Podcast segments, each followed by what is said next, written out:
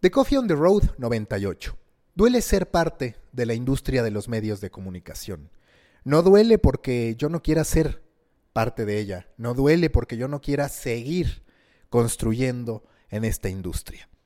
Duele porque la lectura respecto a su futuro suele ser despiadada. Y en este caso, estamos viviendo un golpe que sumerge a los medios de comunicación en una nueva crisis cuando todavía no se terminaba de recuperar de lo que ocurrió en el 2019 y de lo que había empezado a ocurrir en el segundo semestre del 2018. Es un momento contradictorio y por ende cruel. Por un lado están los medios de comunicación con grandes marcas en niveles de audiencia y con una utilidad suprema para lograr que la gente adquiera conciencia sobre lo que estamos viviendo, y por el otro, mientras los equipos de periodistas se las ingenian para trabajar a distancia con tal de entregar información verificada que ayude a que como sociedad superemos este momento, termina estallando una nueva crisis. Una nueva crisis que a diferencia de la del 2019 o del segundo semestre del 2018, no es una crisis de industria, es una crisis generalizada. Y entonces, ¿qué termina ocurriendo? Que toda esa reconstrucción que se estaba efectuando para que los medios de comunicación aprendieran y supieran adaptarse a esta realidad en que sus ingresos no dependen solo de una fuente, le hace publicidad, se ve coartada, se ve golpeada, se ve lesionada por una nueva emergencia. Una emergencia en la que ya ni siquiera se trata de abrir nuevas fuentes de ingresos, sino de que no habrá dinero en los próximos meses y posiblemente en los próximos años en ningún lado a partir de esta crisis que se está viviendo y que ya se siente en distintos sectores. Desde España advierten que ya se están pagando las consecuencias, que no será sustentable en el tiempo imaginar a los medios de comunicación sobreviviendo sin el apoyo del gobierno, sin que en algún momento se presente algún tipo de apoyo para que los medios no estén dependiendo únicamente de sus ingresos habituales, que en este caso se convierten en ingresos minúsculos. El país justamente ha publicado un artículo en el que entrevista a distintos representantes de organizaciones, tanto de Guanifra como también en específico de la Asociación de Medios de Información. Esta me parece que es la declaración más interesante. Es de Antonio Fernández Galeano, presidente de la Asociación de Medios de Información. Y él menciona, nos enfrentamos a algo inédito, el desplome de ingresos cuando tenemos menos capacidad financiera que en la anterior crisis. Los medios están golpeados y no ven cómo poderse recuperar. Ya no se trata esta vez como quizás sí antes, porque quiero que hagamos esta diferenciación. Si bien dolió toda la crisis que vivimos en 2018-2019 que parecía que se iba a resolver durante los primeros dos meses del 2020, ahí cuando menos quedaba esta lectura en la que nosotros podíamos decir, ok, no comprendimos que se venía una contracción en materia publicitaria, que las marcas cada vez podían hacer más sin pasar por los medios de comunicación, que las grandes tecnológicas iban a acaparar ese presupuesto. Esta lectura, si somos honestos, la pudimos haber hecho a tiempo. Hay unos cuantos que lograron hacerlo. Entonces ahí podemos asumir parte de la responsabilidad. Hubiéramos podido hacer algo mejor. Y estábamos trabajando para reencaminarnos en un 2020 que pintaba bien, en el que ya se empezaban a producir tanto algunas fusiones, algunas uniones, como también inversiones en torno a los medios de comunicación, cuando termina estallando esta crisis. Una crisis que no solo deja sin dinero a los medios, sino también a las marcas que pautarían en los medios y a los propios lectores que son potenciales suscriptores. ¿Dónde deja eso a los medios de comunicación? Desde España se llama, insisto, a que el gobierno haga algo.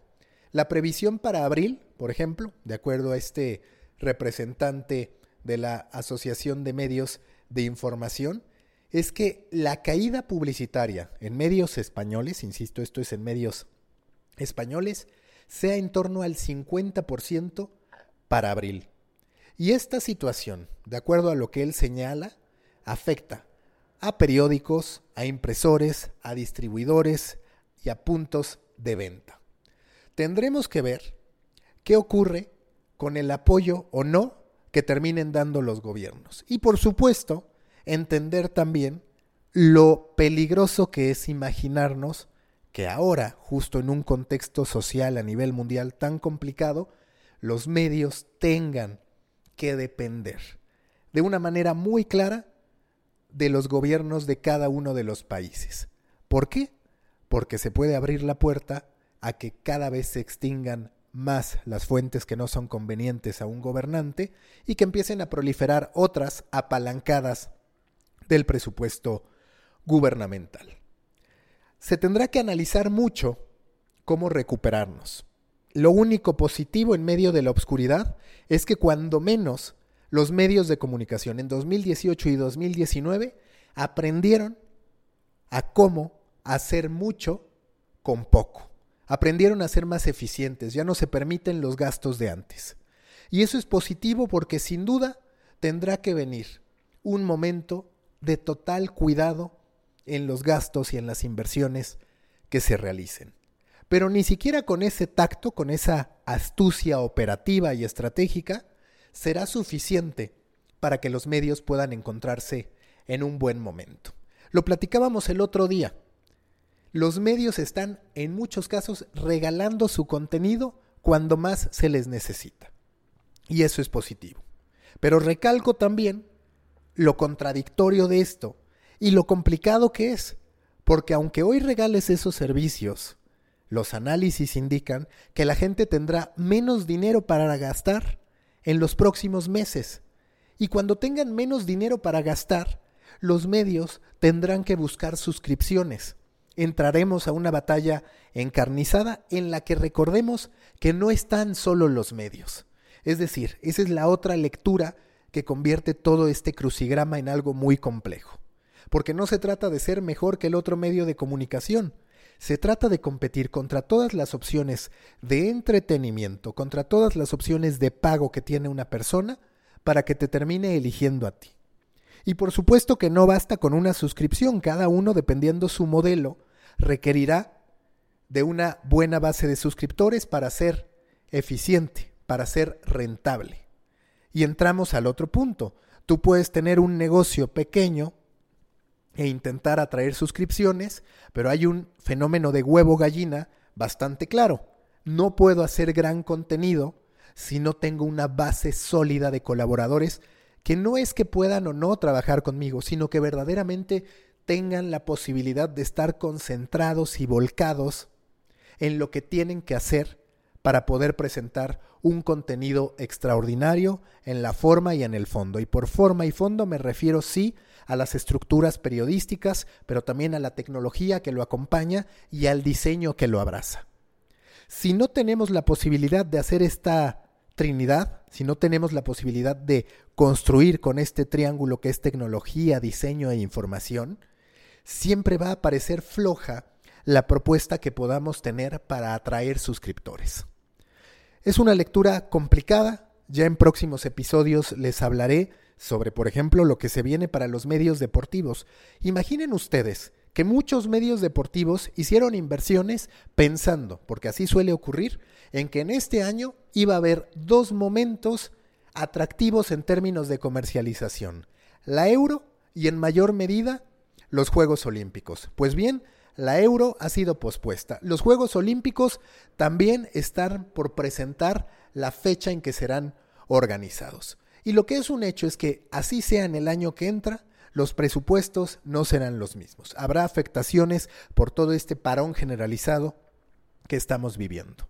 ¿Qué van a hacer los medios de comunicación deportivos para poder sustentar algunas inversiones que ya habían hecho, para poder respetar sus planes de trabajo a lo largo del año, cuando resulta que sus dos eventos estelares se han ido? Sí, volverán, pero en otro momento. Por ahora, toda la planeación del 2020 y las proyecciones de ingresos económicos se han derrumbado.